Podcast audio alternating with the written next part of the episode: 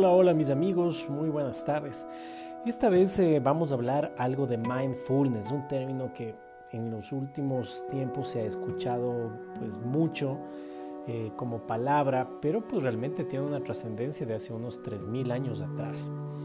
Eh, a finales de la década de los años 70, este término como tal, el mindfulness, em, se pasa de los retiros espirituales al sistema terapéutico.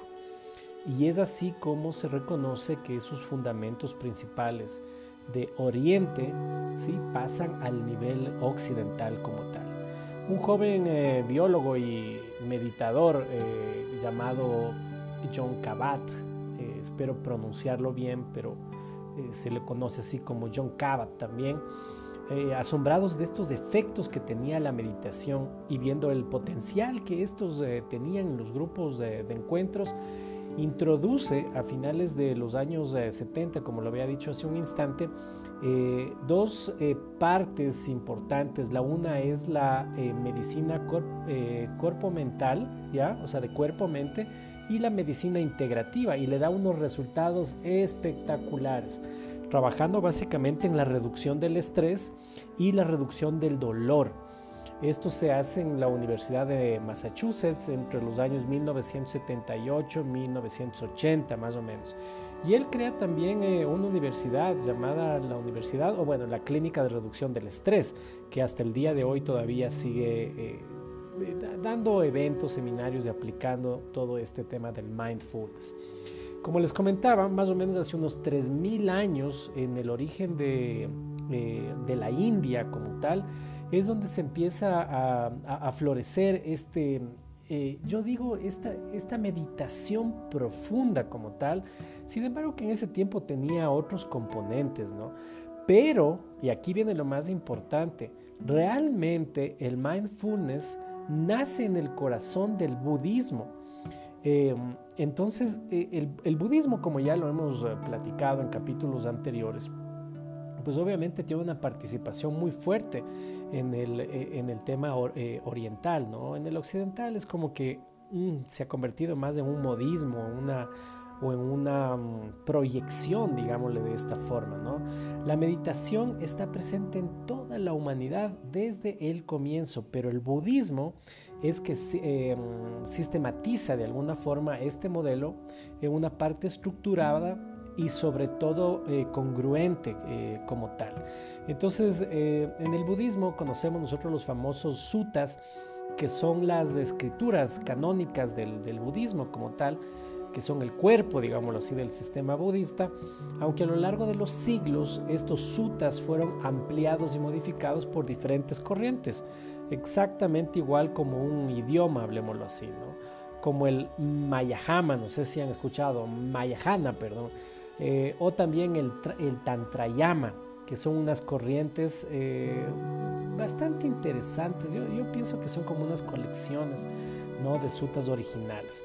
Entonces, así es como el mindfulness empieza a dar sus, eh, sus orígenes, su inicio hasta la, la presente fecha. fecha perdón. Hay algo importante aquí, mis queridos amigos, que ustedes deben considerar y tomar en cuenta. Y em, yo, yo me he redactado, aquí tengo ahora un papelito que lo voy a leer textual. ¿sí? Em, es, es, una parte, yo digo, una narración. Es una narración que el, Buda solía, solía decir eh, cuando estaba en los, en los mercados, en los... Eh, manifestaba los kurus, digamos así, ¿no? el, término kuru es el tema utilizado pues obviamente a las, a las, a las personas eh, que, en ese tiempo pues ellos, eh, así es como se les, se les llamaba, ¿no? Y entonces él tiene una frase que dice así, monjes, el único camino para la purificación de los seres, para la superación de la pena y las lamentaciones, para la destrucción del dolor y la aflicción, para alcanzar el recto sendero, para la realización del nirvana, es los cuatro fundamentos de la atención plena. Entonces de ahí nosotros podríamos decir que el mindfulness como tal es una meditación de atención plena, que no es nada nuevo, ¿no? que no es nada nuevo al día de hoy. Y como resumen diría que lo que va a buscar o a fundamentalizar es evitar el sufrimiento y alcanzar de alguna forma la felicidad. Recordemos que la felicidad tiene una interpretación personal y cada quien lo asume ahora a su manera, ¿no? Eh, desde el tema del materialismo hasta el idealismo y hasta el intro. Para mi criterio, como David Fiallo, la felicidad es cada perla, cada perla que se encuentra dentro de la misma persona. Y al encontrarla produce un estado, obviamente, de felicidad. Entonces diríamos que este mindfulness es la capacidad de autoconciencia y la atención. Simplemente se tiene que entrenarla. No es nada complicado, se tiene que entrenarla al igual que el sistema de meditativo, irla desarrollando poco a poco. ¿Sí? El término mindfulness realmente, o su traducción al inglés, digamos, proviene del término palisati. El pali era el idioma que tenían originalmente los discursos del, del Buda y el sati es una aproximación más cercana al mindfulness en inglés. Entonces de ahí la primera traducción reconocida de Satya Mindfulness diríamos que se da entre los años 1920 a 1921, ¿ya? Por Davids y Steve. Ahora, en español podríamos decir que el mindfulness es ah, atención plena mm, y, ¿por qué no?, el tema también de conciencia plena. Claro está que para hallar la conciencia plena se tiene que hacer otros procesos adicionales o sumar con otros procesos, pero por ahí estaría muy vinculado. Entonces, eh, los elementos básicos del, eh, del mindfulness, de la atención plena como tal, podríamos decir que son prestar atención en el momento presente y sin juzgar. Eso es de John Cabot, ¿no? Es un pilar de John Cabot. O sea, estar, estar presente con la atención. Y miren que hoy en día Buscamos de la noche a la mañana ser eh, millonarios, de la noche a la mañana ser acaudalados, de la noche a la mañana resolver los problemas, de la noche a la mañana ser los grandes líderes, los grandes speakers, los grandes facilitadores, los grandes gerentes, de la noche a la mañana. Y si no tenemos atención plena en lo que estamos haciendo, eh, pues realmente son actos insignificantes los que estamos haciendo. Entonces, con atención plena, pensar en el momento presente y sin juzgar, sin emitir juicio, diríamos que es uno de los elementos principales que hay. Luego, el mindfulness lo que permite es eh, la autorregulación. No solamente desde la parte emocional, sino desde la parte corporal. Eh, hace rato hablábamos, eh, inclusive esto fue Mm, aplicado en el tema médico como tal y hoy en día se está aplicando muchísimo este tema del mindfulness aplicado por ejemplo a la salud aplicado al estrés que está dando unos resultados la verdad eh, muy convincentes y eh, digamos que otro de los elementos es el tema de poder generar conciencia de la experiencia presente pero con aceptación con aceptación entonces, em, hay varios ah, autores en relación a esto, pero una frase bien poderosa que a mí me, ha estado sonando es que el mindfulness no te ayuda a solucionar problemas, ¿ya? Te ayuda a desarrollarte como persona mediante sus problemas.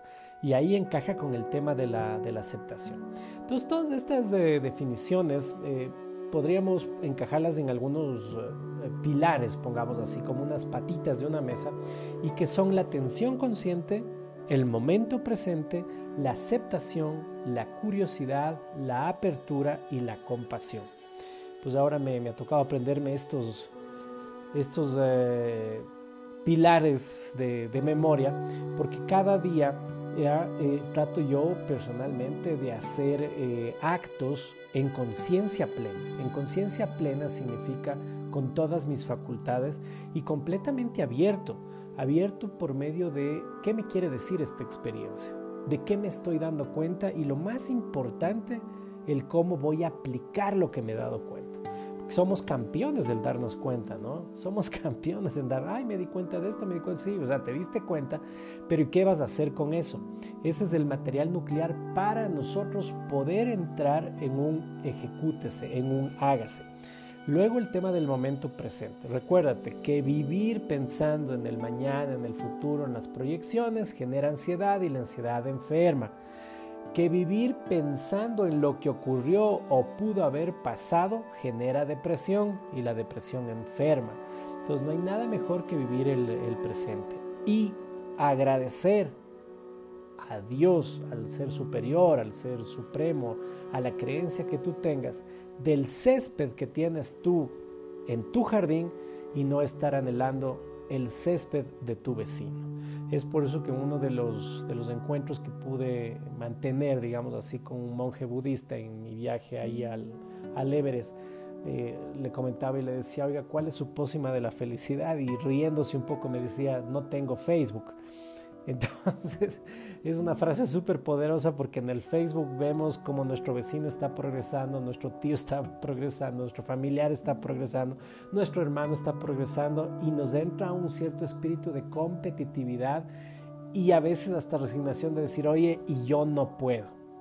Y entonces este monje me decía, mira, nosotros no tenemos Facebook y somos más, mucho más felices. El tema de la aceptación, el tema, ¿por qué no?, de la curiosidad, la apertura y sobre todo uno de los pilares más profundos que hay en el tema de la facilitación, el trabajar basado en compasión, en compasión, que es actuar con empatía, con misericordia profunda sobre la otra persona, ser ese espejo cálido y profundo.